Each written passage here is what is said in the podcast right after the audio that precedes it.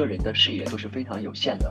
我们每天看朋友圈、刷抖音、看视频，好像我们接触到的是全世界最新的、最最最最大的世界，但其实这些东西我们都没有看进去，或者说它本身就是一个信息茧房。Hello，大家好，这里是 T 哥的新邮件，我叫 T 哥，一个九五年杭州的创业者，目前是一个叫群享的小公司的联合创始人。每一期我会用一个小时的时间，像一封老朋友的新邮件一样，带你认识一个我的有意思的朋友，关于创业、职场、成长、情感等等。今天呢，请到的是我的一个好朋友，叫做钟玉，然后他自己本人是一个非常非常非常优秀的销售帖子，然后是一个很有意思的。东北的美女，嗯，然后我们两个认识应该是在疫情上海疫情刚刚结束的时候，我去上海的时候，她是我们的，她是我们的客户，然后我们在线下见了面，然后聊了很多，我觉得很投缘吧，聊得很投缘。然后这一次也是我邀请她，有一个重要的标签，就是我们希望可以从她的销售这个职业的角度来讲一讲关于她的工作、她的人生选择等等。然后终于先跟大家打个招呼。好的，非常感谢 Toby 的邀请。然后新邮件的听众们，大家好，我是钟玉。你很专业呀，还还可以哦，毕竟是东北的。对，然后呃，其实钟玉的故事，我之前有在我朋友圈简单的说过。嗯，我因为我们之前有聊过一个很有意思的一个事件，就是呃，我有一段时间遇到过一个户吧，反正他现在好像也不是我们客户，我可以讲了。就是那家公司呢，从上到下，从老板到员工，整个人透露出的一种感觉，就是他随时在盯着你的口袋里的钱，随时在跟你要要一些东西的那种感觉，就让人很难受，很难受。但是反观钟玉，钟玉自己，呃，也是在一家呃 SaaS 企业，一家服务商的企业，然后他自己也是个非常优秀的这个销售。但是我跟他见面的第一面开始，包括到后面我们所有的相处的过程当中。都非常非常的舒服，而且他自己本人在他的工作领域当中，也在销售这个事情上，业绩上也非常的牛，经常是销冠，我没有记错的话，然后可以让客户呃能够拿几万甚至十几万这样的单子，所以每一次我遇到这种销售上的问题的时候，我都会去请教钟玉，然后他当时跟我讲了一个我觉得特别牛的一句话，就是。我就刚刚那个案例，我说为啥那个他们那家的公司的人那些销售怎么就那么一开始一张嘴就让人难受呢？让人不舒服呢？让人觉得不亲近呢？然后终于就跟我讲了一个一句话，叫做呃呃这个什么统一战线，对四个字统一战线，就是你你你你你跟谁合作？你想呃你你跟谁合作？你要拿谁的单子？你首先要站在他的利益之上，然后你。卖的产品本身是帮他达成他的目标、达成他利益的一个工具，而不是全部。所以站在他角度的时候，很多时候可能在短期内好像没有什么效果，但是长期下来就是一个很不错的一个一个业绩的体现，会体现在这个上面。所以我觉得在这个业绩呃销售的这个技巧上也好，或者销售的理念上，终于有很体有很大的启发到了我。嗯，我们先从你的那个开始吧。我觉得你的经历也非常非常传奇哈。钟玉是个东北铁子，他之所以为啥要来上海呢？我觉得这里边有段故事，你自己讲吧。你是一五年毕业对吧？对对，我是一五年毕业的。然后我的本科专业呢，呃，其实跟我现在的工作一点都不搭嘎。我的本科专业是呃表演，戏剧表演，就是演话剧的那一趴。然后当时我毕业的时候是，其实是有想延续这个我本专业的，可能想去北京去漂一下，然后呃去发展一下这方面的。但是其实因为当时年纪也小。可能是也没有什么呃特自自己的那种特别坚定的想法，然后再加上呃家里父母是体制内的，他们可能觉得这个呃这条路不稳定，而且女孩子他们还是希望我回到他们的身边，然后去做一些比较安稳的事情。然后我东北哪来着？我忘了。辽辽宁的。辽宁的。对。对，然后我就毕业了，差不多也就回去了。回去了也是在家，就是呃。就很简单的工作了一段时间，然后到二一年的时候，我那会儿是做啥工作呀？呃，那会儿因为我是呃家里的有一个亲戚是有一个公司，然后也是做一些这种重工业建材啊这种这种的一个开了一个东北的这种重工业企业，嗯，对，然后。呃，我在那儿其实什么都做，也做过什么行政呀，也也做过像类似这种说销售呀，包括我还曾经一六年还一七年的时候，我还在那个浙江的那个金华永康永康市，我那我在那儿待过一年，因为那那个开到了一个门店在那边，我在那边待了一年，然后后面又回到了家里，对，然后为啥为啥还会回去啊？既然出来了。就因为那那个其实那个门店还是属于我之前待的那个公司的呀。然后哦对、哦，相当于是外派。对是是外派哦，懂了。哦。嗯然后其实也不算是特别正经的一一份就是打工的那种工作吧，因为都是这个家里都是连带关系。对，然后到到二一年的时候，我我那一年就突然就觉得我不想在东北这样就是做这种一眼望到头的这些事情，然后我就来上海了，就来来上海，因为上海是一个我很喜欢的城市。呃，小的时候经常会来来到这边玩儿，然后包括我家里是有那个亲戚，我舅舅在这儿，然后我对上海也比较熟，然后我就选择了上海，因为上海嘛，你一提到上海，那肯定是中国最繁华的一个城市，嗯想来这边看一下。啊，所以就这样来到上海。但是第一份工作为什么会选择做销售呢？而且这份工作的时间一年半，对吧？差不多，快两年时间，为什么会选择做销售啊？呃，因为在上海我没有其他的工作经验，然后我我刚因为刚来到上海，我也不愿意说是什么挑三拣四呀，我想就是先找一份工作，呃，看起来还还不错的，然后我先去感受一下在上海的节奏，包括在呃，因为我做的是就是电商类的这个 SaaS 嘛，然后我也想看看现在呃这些什么所谓的电商呀，什么互联网呀是什么样子，然后刚好这个公司也是就是。呃，面试聊下来还不错，然后我就选择了先来到这儿，我先去好好学习。对，一开始是这样的一个心态，嗯嗯然后也比较庆幸，其实这个公司，呃，呃，这个其实也不要说太多哦，就是呃，同事们还可以，而且尤其是像带我的这个领导都还，leader，对、嗯，对，我我我觉得挺有意思的一点就是，嗯、作为一个东北人，然后你本身我理解的狭义上的理解啊哈，就是我觉得东北人身上有一种天然的豁达和乐观和热情。然后呢，但是对于这样的 SaaS 企业的销售，其实来说，它是一种非常激进的、要结果的、很很要强的、很很努力、很奋斗的这种感觉，好像天然的和东北铁子不太搭嘎，尤其是你这种美女都没帖子，然后我还挺诧异的，你能够这么扎根、这么努力、这么奋斗的去做这个事情，而且 做这么久，而且做得很好，我还挺诧异的。其实还好。你骨子里是这种很要强的人吗？我我我想说的是要强这个点，嗯，要强，其实呃，我骨子里啊，说实在的，没有那么的要强，但是嗯我我是希望把一件事情做得好，做好，对，哦，不是说我一定要完成什么什么任务，完成什么什么 KPI，完成什么什么目标，只是说一个项目到我手里，我还是希望把它做好。把事儿办了，把事儿办好，对，那东东北铁子如果办不好事儿，那面多过不过不去。那不体面。懂了，所以销售公司其实应该去请东北的铁子来做销售，天然的不用 PUA，自动 PUA。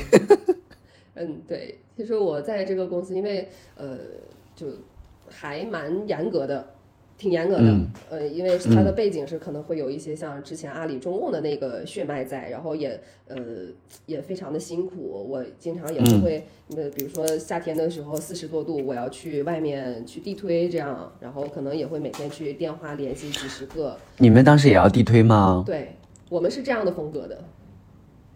不是，你们你们你们怎么去地推呀、我就想，你们这样的企业为什么要去做地推？嗯，比较直接吧。嗯，哦，你们的地推是你们直接上门到人家企业敲门进去。是的，是的，是的，膜拜。Oh my god，膜拜，Oh my god，太可怕了其。实还蛮好玩。我跟你讲，嗯，你你先说，要不？我突然想起来，我大学的时候，呃，我大学的时候在西安，然后当时，呃，我在一个跆拳道馆做那个教练，然后当时我们那个馆刚刚开业，然后我们就要去发传单嘛。那时候其实不懂什么的营销手段呀，那时候就就是传统的，你今天在这开了个店，你就在周围这三公里、五公里范围内，你就使劲儿嗯拼了命的发传单，嗯啊，拼了命的发传单，哪有什么投放啊，什么上什么在网站推广呀，这那的，啥也不懂，啥也没有，啥也不会。然后那时候呢，我们馆刚刚装修，这一边装修，刚刚装修完毕，然后我就和我们馆里面的另外一个人，我们两个都是大学生，然后老板反正就是人家弄的这个事儿，然后我就去帮忙，然后每天就拿着传单，特别羞耻的一件事情就是你要穿着你的那个 就是跆跆拳道的那个衣服，然后要去大街上发传单，你知道，就是，啊、这个我觉得对我对我的锻炼还是挺大的。我本来就是一个比较害羞、比较内向的人。然后如果我乐观的话，我就是在窝里横，你知道吗？就在熟悉的人面前，我可能会很嚣张跋扈，但是在陌生人面前，我怂的逼。然后当时哦，是冬天吧，从冬天发到夏天，发到春天。那时候管康刚开的时候是十一月的时候，我记得。嗯。外面套个羽绒服，里面穿的那个衣服，套个羽绒服的那个感觉还好一点。当时我们一直会发到小寨那边，就是小寨是西安的一个比较繁华的一个地方，类似于北京的三里屯吧，当然远远比不上三里屯啊。然后就这一圈要去发，然后就一一路走，你知道吗？边走边发，边走边发，然后发到那边就很羞耻，知道吗？我印象特别深，有一次的傍晚，啊，那个傍晚我印象深刻啊，我真的太难受了。就是本来已经发了好几个小时，也很累了，然后又很羞耻，然后又觉得做这个事儿就突然觉得没啥意义，然后我们我和我那个呃同学，我们两个人就走到了一个咖啡馆里面，我们俩就点了一杯咖啡，两个人坐在那儿一句话也不说，就望着那一杯咖那一杯咖啡，趴在桌子上发呆，看着天外面，因为那天也是阴着天。啊，我就想，我为什么要做这个事情？我压力太大了，我太焦虑了。我说，我我美好的大学生周末不过，我非要搁这自己找难受，所以我挺佩服做销售的这个心理素质的。对，其实经历过，也觉得还还蛮有意思的哦。嗯 嗯，我觉得销售其实是它它是一个很反人性的工作。就比如说，无论是我们去上门陌生拜访，还是说我们在这个整个谈判的一个过程中。那那那人嘛，肯定都是会有一种那种很自我的感觉。但是如果说我们要去做销售的工作的话，想把它做好，那呃，客户爸爸是客户至上，对。那是没有人说是会愿意，呃，比如说那个放下脸面呀，放下自尊呀，去去去去去跟一个陌生的人去跟他去谈。那支撑你的点是什么？除了说工作赚钱和我要把这件事办成，支撑你最底层的那个东西是啥？因为我在想，我当时做那个事情的时候，我不知道有啥事情支撑我，而且我也没有做多长时间。其实说实在的，嗯，就是支撑你的是啥？就我在做这份工作之前，其实我是一个很高冷的人。就对，如果我是甲方的话，我肯定是那种很难搞的甲方。然后，但是我觉得，既然我已经做做出了这个决定，我要颠覆一下之前在老家安稳的那种生活，那我就要尝试一下，看看这销售其实这个工种很难嘛，压力特别的大。我想看看到底我能承受到什么地步，我能把这样一份难的工作做成什么样子。一开始我是，所以你是一个自驱力非常强的人，嗯。一身反骨，一身反骨，嗯。嗯，一身的自我 PUA。好，哎，我特别想跟你请教的是，就是我觉得啊，我们公司，我们整个团队的基因，我们都是不会做销售的。我这么说大家都不信，就是为啥叫不会做销售？我觉得是代表了很多人的一种心态，这种心态就是，我就我自己又不行，但我自己又扯不下扯不下这种面子，然后我就只能非常别扭的。就是自我高冷这样的，这样的这样的一个角色。嗯，我可以简单讲一下，我们做群场这个业务的时候，其实最开始我们我们不销售，我们不会不销售的原因是我们不会销售。然后我们唯一做的方法就是呃转化客户的方法，就是我们通过我们最擅长的东西，让你认可我们，让你感受到我们的价值，然后让你来求我们，让你来买我们主动来，而不是我去先去给你推销啊，我们有这有那，你买吧，你买吧。呃，这样的姿态我们受不了，我觉得这是不是一个好的姿态啊？但也确实形成了我们这样的一种风格，就是它会反向的逼迫我们在我们在最有优势的地方，在最吸引客户的地方下足了一万分的功夫。然后，比如说，我觉得我们这个业务。其实最吸引的他们我们客户的地方，就是我们提供的信息足够的优质、足够的稀缺、足够的锤、足够的落地，然后大家会为这个东西而付费，而不是我们的服务态度，说我们怎么贵式服务了，怎么贴心了。其实这个只是一个附加，当然我们有在，我们也也有在做了，所以它形成到我们后面。我们做了自己的私域，然后我们私域也是以内容营销为主，就是我们很擅长做内容，我们的朋友圈、我们的公众号，然后我们的视频，然后我们再用这些内容来吸引大家，然后让大家呃来主动来咨询，然后我们再去销售。包括我们到后来做了高客单价的东西，我们的呃这个四点九八万的，我们这个私董会也是，我们四董会更不是靠销售，四董会我觉得根本不是靠销售得来的，因为这个东西说实话哈，它不是一个刚需，它不是说我今天企业。有一个什么问题，我就是需要买这个工具来解决。它不是的，它就是一个老板的一个社交圈子，老板的一个信息的来源，老板的一个抱团取暖的一个地方。所以你说这个东西它刚需吗？它不刚，但是它有用吗？它有用，但有用与否，有用到多少，这是由客户的感知来决定的。我们大概率是没法去直接一对一的跟他去从无到有去说服他，我们只能用我们自己的信息、我们的资源、我们的内容来吸引他。所以我们的思维也是这样。嗯，包括到了现在，后来我们其实，嗯，说白了，前面那些其实都是 to C 嘛，to C 我觉得是这样子的，你就是做内容，你就是做营销。但是 to B 真的是，尤其是你们，我觉得这一点我们做的非常非常不好。就是 to B 真的是要靠你对于核心资源的把握，要靠你一 v 一工单的这样的一个能力。我们在 to B 这方面其实做的很差，而且我们从心理上就很厌烦、很恶心。呃，比如说我们之前做那种线下的大会的时候，我们要去呃这个找赞助、找冠名，就是我们去大会去要找这样的冠名赞助的时候，当时找到一个特别大的甲方爸爸，然后这个甲方爸爸呢，我们为了拿到他的这些这个冠名费。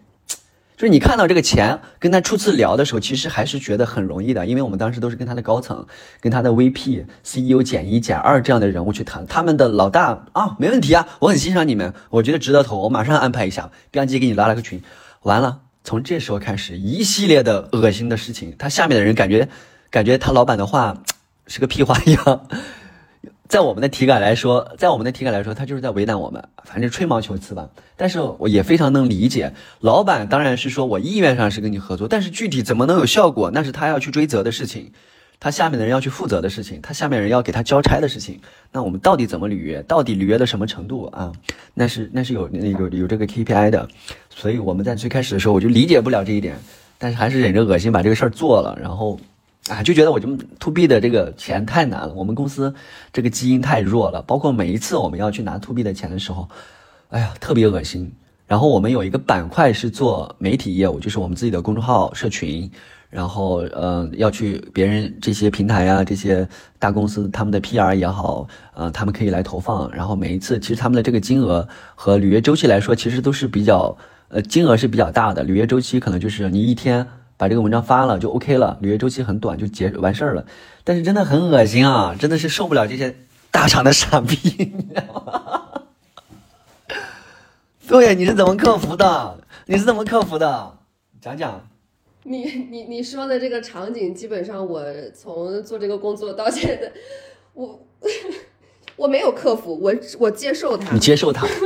对，因为像这种 to B 的话，像我我们做 to B 啊，它的它跟 to C 不一样，to C 个人的话，它它就是个人的一个意愿度，像 to B 就就它会有很多的这种 KP 的角色，就从最最上面的，比如说老板 CEO，然后他们是不会管这些细枝末节的事情，对，我就往往下还有就是管理管理者，比如说我们会呃呃 CEO 下面会有这个总监呀，总监下面又是经理，经理下面又是这种使用者，就是主管之类的这样的，我们是要一层一层的。比如说，呃，让他去认可、去认同这个东西。使用者，使用者，我们要确定他是不是这个东西对你有用。OK，是的。那么，呃，管理者，我们要去确认他，呃，我我这个东西是不是能给你带来价值，是不是能提高你的，呃，就帮帮你完成 KPI 呀，或者说是呃 KPI 以外的一些事情。嗯。然后老老板一般就是也不太管事儿，但是呃。而且我觉得，就是各个角色，他对于你们这个产品的诉求，它是不一样的。老板有老板的诉求，然后使用者有使用者的诉求，各级的诉求都不一样。对，哎，你说到这个，就是要要，就是因为做 to B，你要层每一层都要搞定。因为我可能像我的话，一般会选择去先去联系某一个呃品牌的呃老板，就是最高层的，我我能找到的最高层。然后让他去往下，就是从从上自上而下的那种去推，因为这样的话，可能我也是，呃，在下面的人眼中，我也是有一个跟老板这样的关系的一个背书啊。我可以分享一个比较比较有意思的事情，就是在我刚入职的时候。刚入职的时候，因为那会儿我没有什么任何的客户资源，我是需要自己出去膜拜嘛。然后我当时也是也也刚来，也对，其实对公司的业务，如果说讲的话，肯定是讲的也不是很顺畅。但是呃，公司要要考核，我要知道我每天要出去见一些客户。然后有一天我就去了一家的客户，然后呢，我进去，嗯，可能是有有有一点那个，嗯，多少有点像自来熟啊？不是，没有，你没有，我当。我当时的气场很足，我就是说，哎，请问一下你们的那个什么什么负责人，呃，是哪位？我我有我我我们要不进会议室，我们去聊一下。然后我就看到那个那个负责人啊，当时他都懵逼了，懵的，一脸懵的站了起来，然后就跟就是就跟我去了一个会议室，然后客客气气的给你请进去，对吧？以为我是哎哪儿来的，干嘛来的？然后那个人还蛮好的，因为像其实像后面我可能会遇到其他人，就当时就会给你轰出去、赶出去，但是他还没有，他就是跟我去了会议室，然后我说我是是什么什么的，做什么的这样一个服务商，然后我是我过来想跟你聊一下，然后他说那行呀，然后就聊，然后那我因为我又是个新人，我可能讲就是打开电脑、打开 PPT 讲了五分钟，我不会讲了，我直接坐那儿，我说哎呀。我我新来的，嗯，要不我们这样，那个就我我我现在跟你讲的话，可能你也 get 不到这些东西。那我们要不下次我们再约个时间，我来找一下我的这个这个呃主管呀，或者说师兄啊这种这种角色，我们来一起再详细的聊一下，因为我觉得这个东西可以帮到你。嗯，然后他也还蛮好的，呃，他说那可以啊，那就下次再约时间。然后中间呢，我们也是聊了聊了很多次吧，是大概有三四次见面线下的这样去聊。后面其实合作都已经敲定了，当时给我兴奋的哦，嗯，我说这个是可能是我我到我到公司我的这个第一单第一单客户就来了。然后我那天呃上午早上早上的时候，这个负责人给我打电话说，我有你要不你下午来，我们把合同签掉。啊我兴我兴高采烈的，我就背着包我就准备出门了。我刚下楼，他又给我打了一个电话，说这个跟他平级的有一个人，就死活不同意。啊哈，其其他人都没有问题，就这个人我是就就搞不定他，就是因为客户他是会有就人嘛，形形色色的，什么样的都有，可能这个认可那个不认可，那然后这个其实这这个单子其实到到后来也没有再签下来。因为这个人他就是打心里的去就不认可你，不认可你的这个产品，然后包括像后面他虽然说拒绝了，我也会呃也好好多次记住他的好。上门，对，就就后面他也也已经失联了嘛，但是我我跟我到到现在为止，我跟这个当时我去去直接冲到他办冲到他公司找的那个负责人一脸懵的那个，到现在我们还是很好的朋友，因为他觉得他。呃，也见到了我在这个公司的成长，然后也也知道就就就是觉得我这个人还挺有意思的，也挺坦诚的。当时说说摊牌了就摊牌了，也没有跟他装，也没有说浪费他的时间，这样挺好，真挺好。对，就是对，虽然说嗯，当时对我的打击还挺大的吧？对啊，兴高采烈第一单吧，是第一单吧？对，是，而且是应该是我第一周第一周自己去下市场，嗯。时间很短，因为像做这种 SaaS to B 的，可能会一两个月才去开一个单啊，这样。然后我当时觉得，哇，这个好快，而且聊的这个过程还也还蛮顺利的。但后面就卡在了一个人，就一个人的身上，他就是觉得我我用不到，我不需要。嗯。然后，嗯，对，挺有意思。我觉得这可能也是一种。一种一种锻炼吧，一种心理上的锻炼吧。如果第一周就让你很顺利的签了的话，我觉得你后面如果再吃一次苦头，这个这个体感可能会更大更大。对对，第一单来的难一点，后面可能反而整体会顺。对，嗯嗯嗯。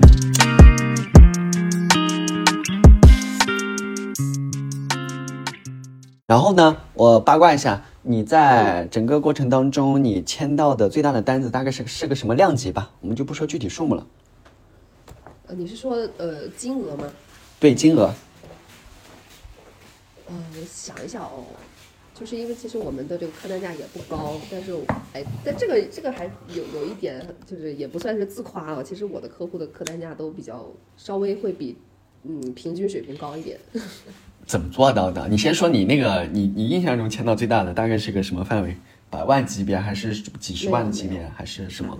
就是我们的 SaaS 没有那么贵啦，就是可能这平平均下来可能也就五位数，然后可能我一般会签到六位数，十几万。十几万，嗯，怎么做到的？为什么？为什么别人就是四位数、五位数，你就是六位数呢？没啊，我胃口大呀。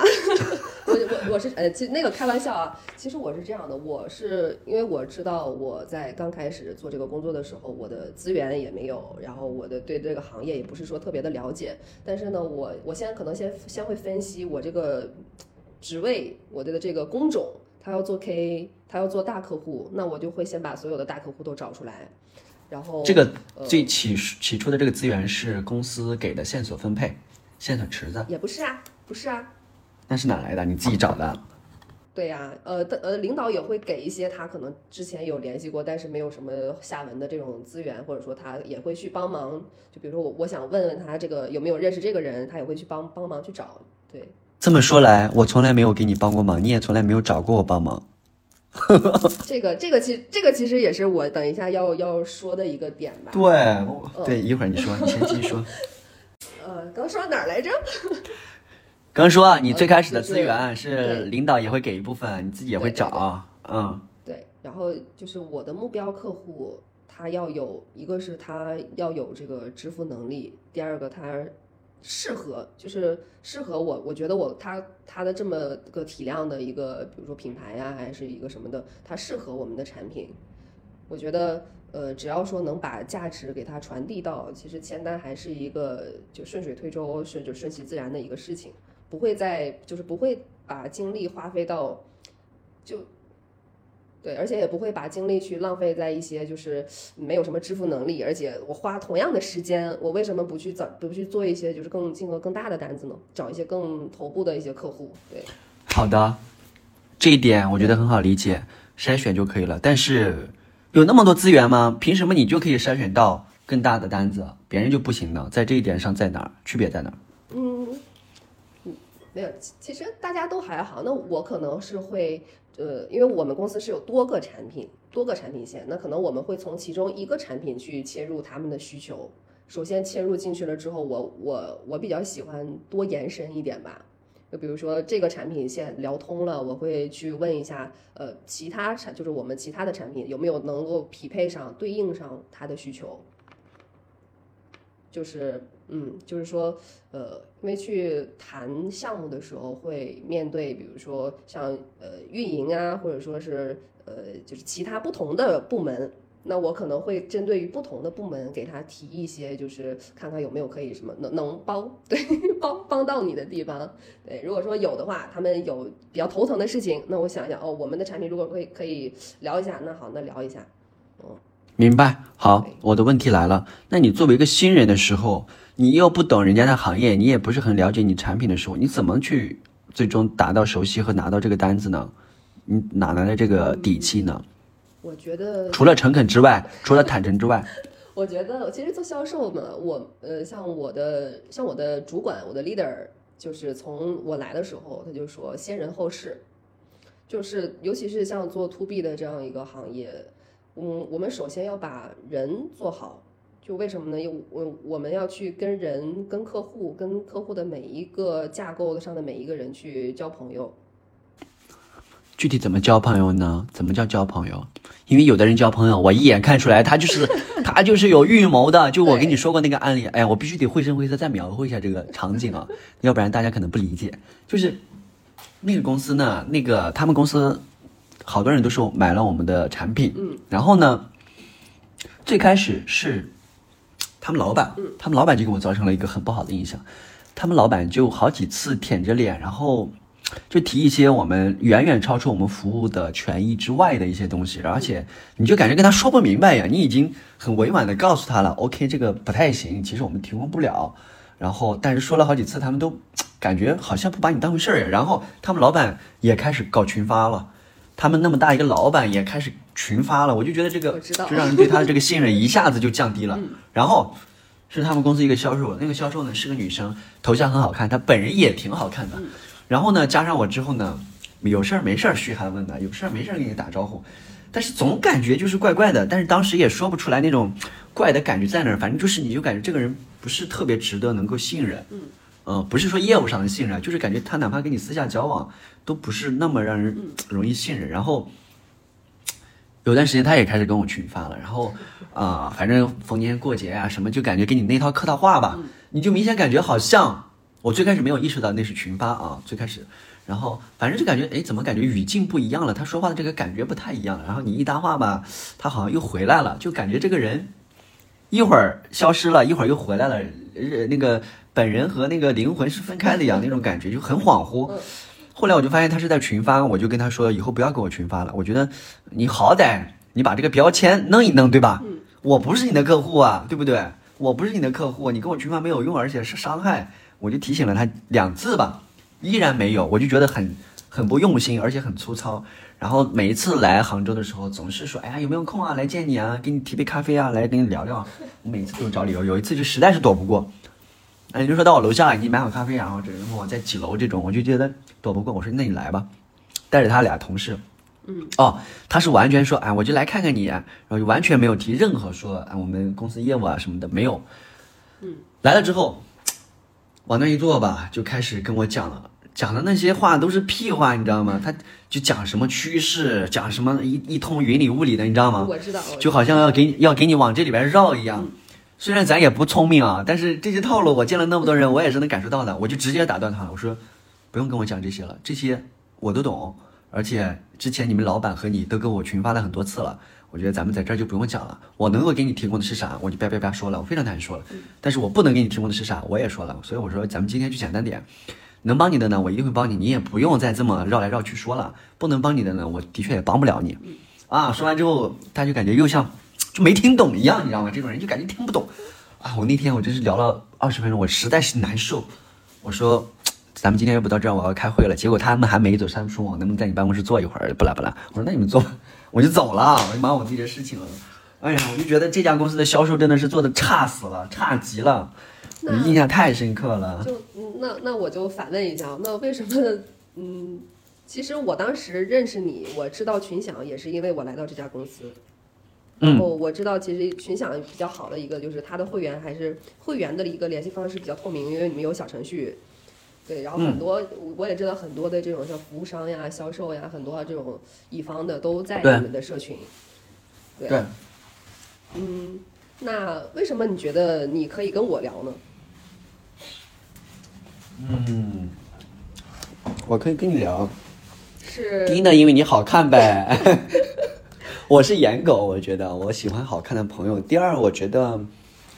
你没有给我一种感觉，说目的性，你接近我，你跟我唠嗑是想让我帮你推什么资源，嗯，而且我还真的刚刚一想，你从来没有过说，哎，Toby，你认不认识谁，帮我推一下，或者能不能帮我推推单子，或者你帮我发个朋友圈，你从来一次都没有说过。虽然我知道你是做这个业务的，然后我也挺想帮你的，但是你从来没有提过，我觉得这个点还挺有意思的，啊，你没有过，我觉得你是从。你是从本心里面你就没这么想过，嗯，说需要靠我什么的，你一直都在你自己认定的那个边界范围之内，你也是我们的客户，但是你也在用你的方式在去做，你没有去找我，当然你找我也是没问题的，因为你是我的客户嘛，嗯。嗯。嗯，所以我觉得这是你啊，我我自己总结的，对我我是这样的，就是嗯，其实我是一就是从业务层面来说，我不跟你要要点啥资源，确实这个在如果领导知道了，真是说不过去了啊。但是从而且的确有点亏，我觉得。那那现在还来得及啊，我等一下私聊。对，我没问题。其实我是这样的，嗯，我不太愿意在一就是在一个刚认识的人面前暴露太多的目的性。这个，嗯嗯，当然，如果说你，但我们俩认识挺长时间了，你为啥一直没有说过呢？嗯。还是跟还是刚刚那句话吧，我希望就是在我跟所有的人或者说是客户去接触的过程，我不希望他对我的第一印象就是一个推销的。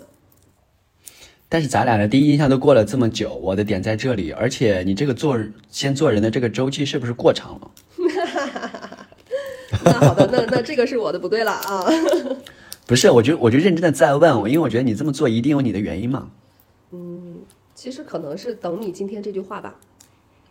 哦，啊，这样吗？对，那你跟你的那些目标客户销售的时候，你不会是这样不够直截了当吧？你一定是要找准他的需求，然后特别诚恳、特别直接的跟他去讲吧，出击吧？可能是首先对吧？首先第一就是从你的这个这个这个点出发，因为群享本身是有会员库，那如果说我想找谁的话，那个还比较方便。这个呃，这个悄咪咪给给群享打个广告啊。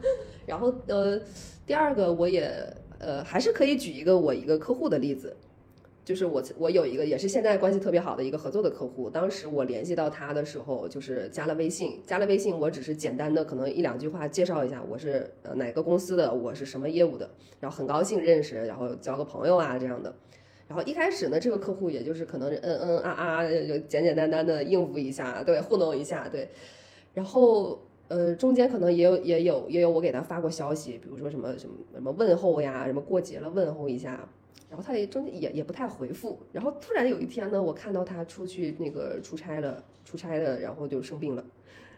对，然后我就是看到的他生病了，而且是在出差的路上，在高铁上突发了急性阑尾炎。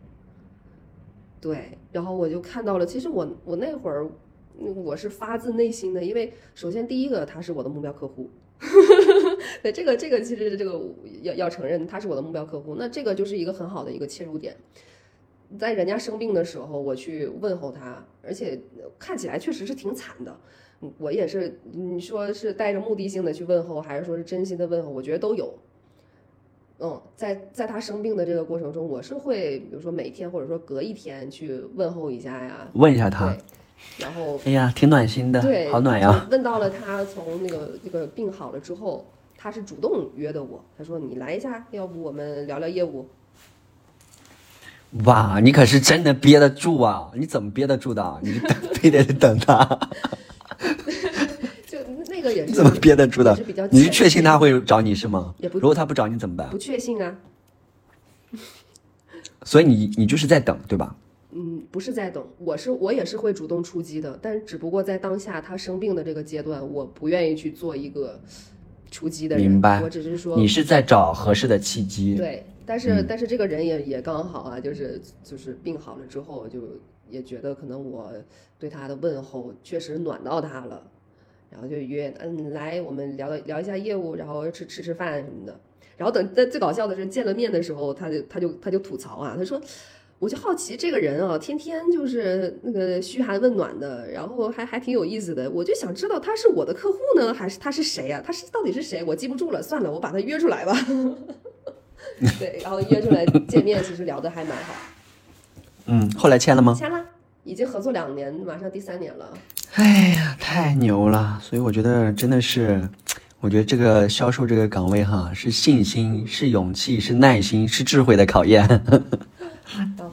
嗯，我觉得其实，嗯，像你一开始说什么我的自取呀，我的这个什么的，嗯。我觉得我不是一个特别特别就是理论上合格的销售，因为我的进度比较慢。我不像很多其他有的同事，他的就是很很狼性，很很就是很很很有干劲儿，他就直接就去冲过去，怎么样怎么样的。我比较喜欢这种细水长流，慢慢的，我要让你知道知道钟玉这个人，我要让你知道钟玉他嗯对你没有什么啊，就就就因为现在像现在人都讨厌推销，说实话，如如果是我的话，我也很讨厌。对我，我要让你不讨厌我，我们接下来聊的话题才有意义。如果说你本身就带着一种敌意呀，或者说这种对对抗拒，就我觉得这个聊天就聊业务也没有太大的意义。所以具体来说，到底怎么样在开始的时候让人不讨厌我呢？就是不带目的，不带目的的，不带目的的去找切入口，好难呀！我觉得这个平衡感很难拿捏呀，对吧？嗯，这个可能就是天赋喽。对，我觉得这是天赋，这是天赋。对我真的讲，就是我刚刚在讲那个我我我刚刚给你吐槽那个案例的时候，我就在想，我滴滴接确确加了，无论是客户也好，或者不知道什么原因加上的也好，很多的这样的 销售，我几乎没有印象，而且大多数人跟我讲话，我我说实话，我都是不愿意理的，或者说我内心里是回避的，我不想。我就知道他们要干嘛，我就不想理，然后我就不想跟他们讲话。但你是唯一一个我有印象，而且我愿意跟你成为朋友的一个人，非常荣幸。但其实也没办法，我其实理解他们的，我其实是理解他们的。包括其实我们公司我们自己做销售也是一样，因为我们不会销售，我们每天都在朋友圈大喊大叫，为什么不买？包括我们私信跟人家沟通的时候，我们都会非常直接的说，请买我们会员。但是我觉得我们做是有一定的底气的，就是我们。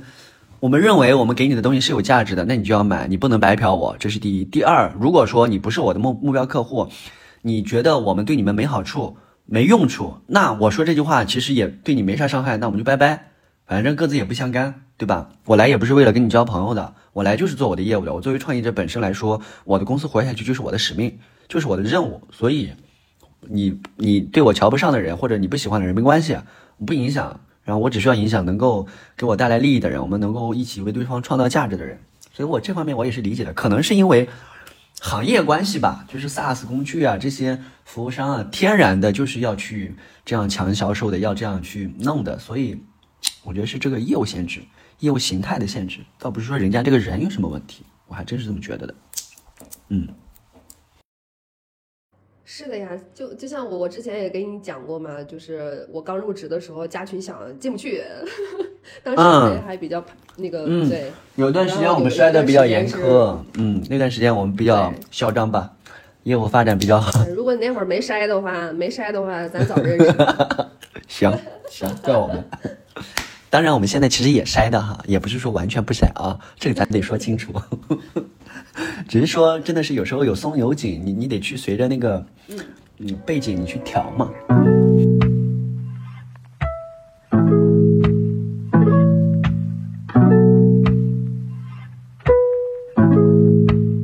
好了，我觉得前一趴我们聊的也很清楚了，我们来总结一下吧。我替你总结一下，也帮助我自己去吸收一下。一个好的销售，嗯，我觉得最重要的一点，你刚刚说了有几句哈。第一就是先做人，再去办事情。你只有先让对方对你没有防备了，你说的话人家才能够听得进去，人家才愿意听，然后你才有机会跟人家去讲。这一点我觉得是很难的。然后第二，我觉得是耐心。我真正的是耐心，耐心和智慧吧。耐心也不是说咱就可劲儿的对着人家好，咱也不谈咱的业务，咱也不找切入口，是要有耐心，又要去要去把握这个度，把握这个契机去聊这个事情，既要真诚，又要又要去在合适的地方去果断的出击。嗯，我觉得这一点是是是是一个天赋，是一个人的。我觉得真的是一个人的天赋，他学技巧是可以学的，但你学到的那个技巧，你的那个表演的程度会很高，所以要跟你自己的性格、你自己的那种那种感觉去结合，嗯，所以也不能一概而论。也许有的人他就是那种狼性的，他就是不讲这些，他就直接能干，但是能干成，咱也不能说啥，对吧？但有的人可能就是像你这样的，他也能，他也是另外一种风格，可能是销售风格的不同，嗯。对，就是总有人会喜欢这种风格，也也有很多人会喜欢那种就直截了当的，有事儿说事儿。对，这个可能是看跟客户客户的一个缘分也好，或者说是自身的运气。对，对，对，还有一点，我觉得我们刚刚有一点忽视，没有把它当成个重点。我觉得就是你说的筛选、选择、选择大于努力，尤其是选择 to B 销售里边的所谓的 KP K person 这个关键人物很重要。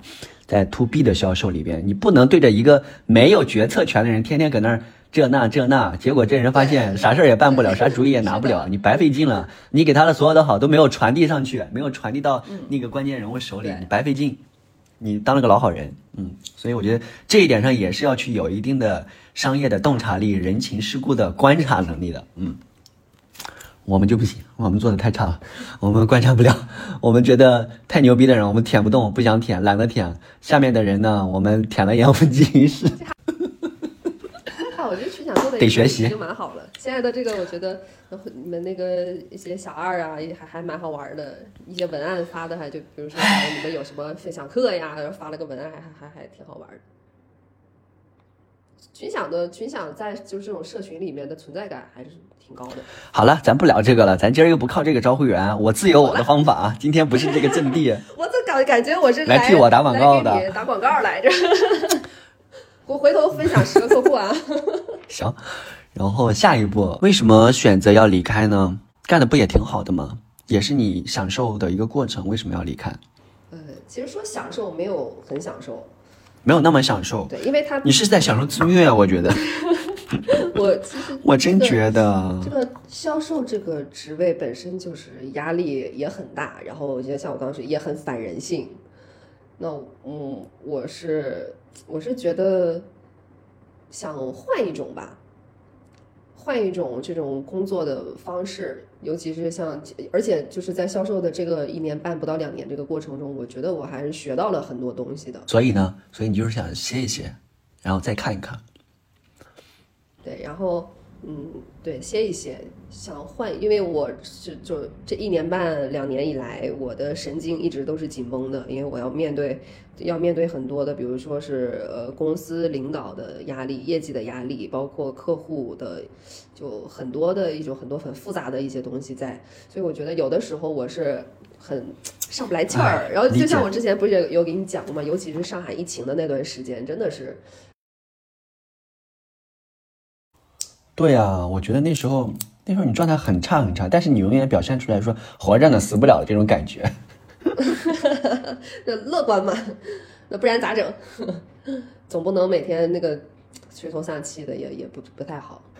也不是了，我觉得在这一点上我有不同的意见啊，就是外界给我的工作压力也好，给我的生活压力也好，给我的焦虑也好，是一方面，我自己保持乐观、保持开心是一方面，但是我觉得人的生理是有限度的，嗯，是有上限的，对，就是明明。比如说我已经连续加了一个月班呢，我还要强制我自己不能不开心，我要乐观，我要怎么怎么着，这不是这不是反着来吗？所以我觉得，人的压力、人的情绪、人的这种还是要去有张有弛吧，要去让它去呃卸掉、发泄掉，否则的话，我觉得你你你你会有我之前也有这种感觉啊，就是你的你的人和你的肉体和灵魂是分开的，有一种有一种这种感觉。你在一边又很乐观，但是你的肉体又很累，然后你就感觉你你是拖着自己在往前走，走的时候呢也挺兴奋的，然后但是你的那个身子是越来越沉，越来越累，这个时候听你说的，我觉得是应该要放。真的，我特别能理解。我每一次跟你聊天，包括我们第一次在上海见面，包括你后来在上海疫情的时候，我跟你去聊嘛，包括有我记得前段时间，反正经常有段时间我们聊的时候，啊，加班呢，今天晚上干到九点，我刚从客户那儿回来，我还要去公司的时候，那时候已经半夜了，八九点了，九十点了，我就觉得挺累的。对，我觉得要休息，要休息。是的，这个休息不是说我就躺着，我就不干活怎么着？我觉得是从你内心里面告诉自己，我可以休息，我需要休息，我要安心的休息。是的，尤其是像这个可能又跟销售这个职位是反着来的，嗯，对吧？对，嗯，但是我觉得作为人，首先我要做一个个独立自由的人，对，作为一个能够享受生活美好的人，我要这样，嗯。所以我觉得今天听到你说你要离职休息一段时间的时候，我还会挺为你开心的。对我是要放放空一下，让我找到一下我自己就就是最舒服的一种状态。这样我觉得这样的话，我以后在做什么事情啊，可能对状态会更好。嗯，你有这种离职之后再寻找下一份工作，或者我彻头彻尾的换一个行业，甚至换个城市、换一个空间的这种焦虑吗？有啊，肯定会有的。嗯，就呃，首先就是我在来到了就上海之后，这是我的第一份工作，那么我的工作经验就是销售。那第二的话，我也有在考虑我以后要要在哪里长期的驻扎下去。嗯，对，其实我这些都没有说完全的想好。第一个，首先从从那个呃工种 销售这个职业上来说，呃，可能我以后不太会选择去做这种。很累心、很累身体的这种、这种呃压力特别强的这种工作，但是我至于我能做什么，我想做什么，我在心里其实是有框架，但是我一直都没有点下那个确定的键、确定的按钮。所以我这个我还是你的框架是什么？跟我讲讲。就是以后想，比如说想去发展的一个方向是怎么去做，但但现在因为没有想好呢，你要是问我的话，我可能也嗯。没什么用，嗯，我懂你，我觉得不用特别着急。我年年前的时候录的最后一期播客是跟我的一个好朋友，我跟他聊还挺有启发的。他自己落怀吗？不是落怀，是那个小溪那一期，我觉得你可以回头听一下那一期哈。他给了我很大的启发，然后他自己做的选择，我觉得也挺棒的。他自己是之前是在一个很牛的一个 MCN，然后后来出来之后去了。呃，去了网易，然后后来又到了一家很牛的一个呃消费品公司吧，很大的一个消费品公司，然后做其中的一个子品牌的这个直播的负责人这样一个角色，然后后来他就啊，反正各种原因吧，然后他就提了离职。那其实按理来说，以他的这些背景，过去的这些履历，他要再去找一个直播这个行业里边的一个角色的话，其实非常好找，而且溢价会相对比较高。我说的溢价可能是从呃，给的薪资也好，title 也好，都会很高，但是他还是放弃了继续在呃抖音这个世界里面去做事情的一个想法。他原因很简单，就是太累了，太卷了，而且就感觉做这个事情一直在重复，在原地打圈。从现实意义上来讲，他如果继续在这个行业里里边的话，他能够取得的财富成就也好，业务上的成就也好，呃，事业上的成就也好，都会很容易高起来。因为毕竟电商这个目前直播电商还是发展挺好的嘛。那他为啥要不去做了？就是觉得自己第一个是觉得很累，不是很喜欢。他说了一句话，他说他他这这些事情在消耗他的灵气，他感觉自己没有灵魂了，没有灵气了。然后他要做什么事情呢？他就想非常天方夜谭的说，我要去做一些呃小众的我喜欢的，比如说做香薰呀，做一些很小众的这个行业或者工作室很好玩的一些东西，他想要去尝试这些。然后他可以选择低薪资变低，但是他要选择一个他喜欢的。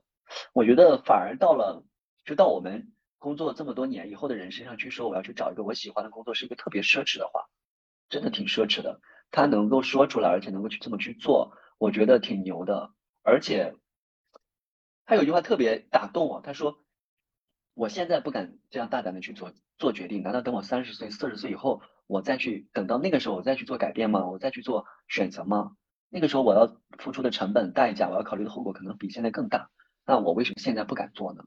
对，我觉得说的太对了，特别有共鸣。是的，是的。而且还有一点，我觉得其实每一个人的视野都是非常有限的。